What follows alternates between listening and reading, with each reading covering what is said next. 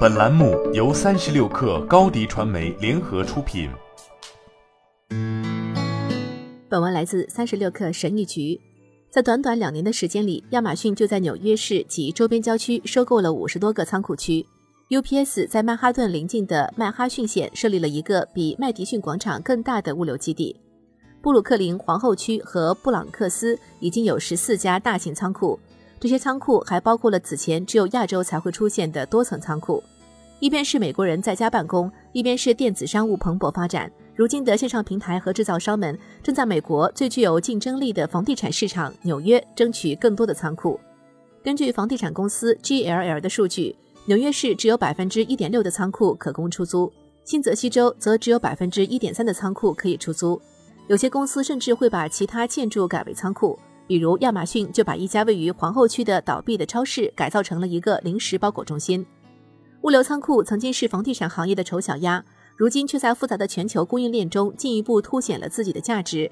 在全美范围内，开发商们正在投资数十亿美元建设新设施，帮助重振商业房地产行业。这一行业在疫情期间因办公室的空置而受到重创，但是仓库的兴起也引发了反对声。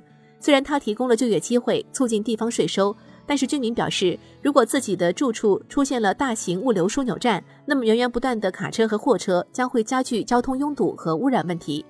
他们还反对因为建造大型设施而开发土地。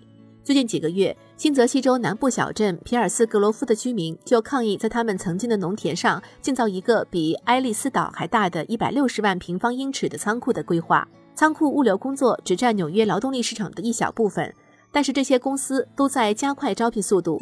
从二零一九年到二零二一年年底，与仓库有关的工作数量翻了一番，岗位数量高达一万六千五百万。亚马逊的新员工每小时收益约为十八美元，其实奖金高达三千美元。但是该公司的仓库员工仍在抗争，他们希望能通过组建工会来改善工作条件。如今，几乎所有的东西，从汽车到电子产品，从杂货到处方药，都可以在线上购买，并且在短短几个小时内送达。在纽约市，一些公司已经推出了十五分钟内可送到的杂货配送服务。尽管调查数据显示，全国大部分零售仍然在实体店完成，但是线上销售额正在以惊人的速度增长。在过去五年中，这一数据增长了百分之五十，达到所有零售销售额的百分之十三。这样的变化对许多线下零售商来说，无疑是重大打击，尤其是对小型企业来说。除了和电商竞争外，他们还不得不忍受因疫情造成的客户流失。有分析称，如果不是因为疫情，消费者转到线上购物的比例要等十年才能达到现在的水平。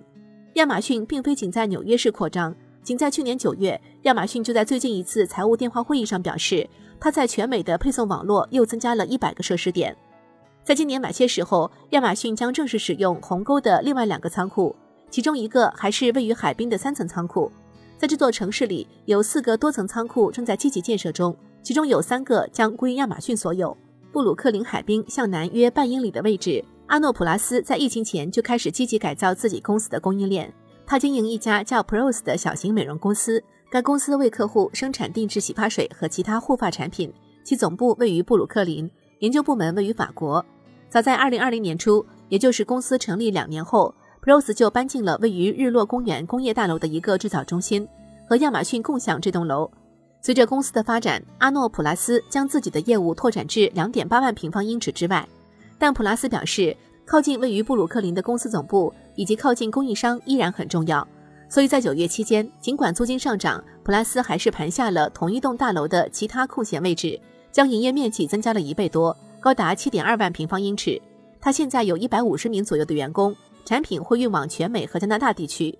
一开始，这有点像一个赌注。这个赌注是在二零一八年就做出的，早在供应链出现问题之前。普拉斯谈到自己在布鲁克林建立了一个制造中心时说：“我会说这是一个非常伟大的决定。”好了，本期节目就是这样，下期节目我们不见不散。你的视频营销就缺一个爆款，找高低传媒，创意热度爆起来，品效合一爆起来。微信搜索高低传媒，你的视频就是爆款。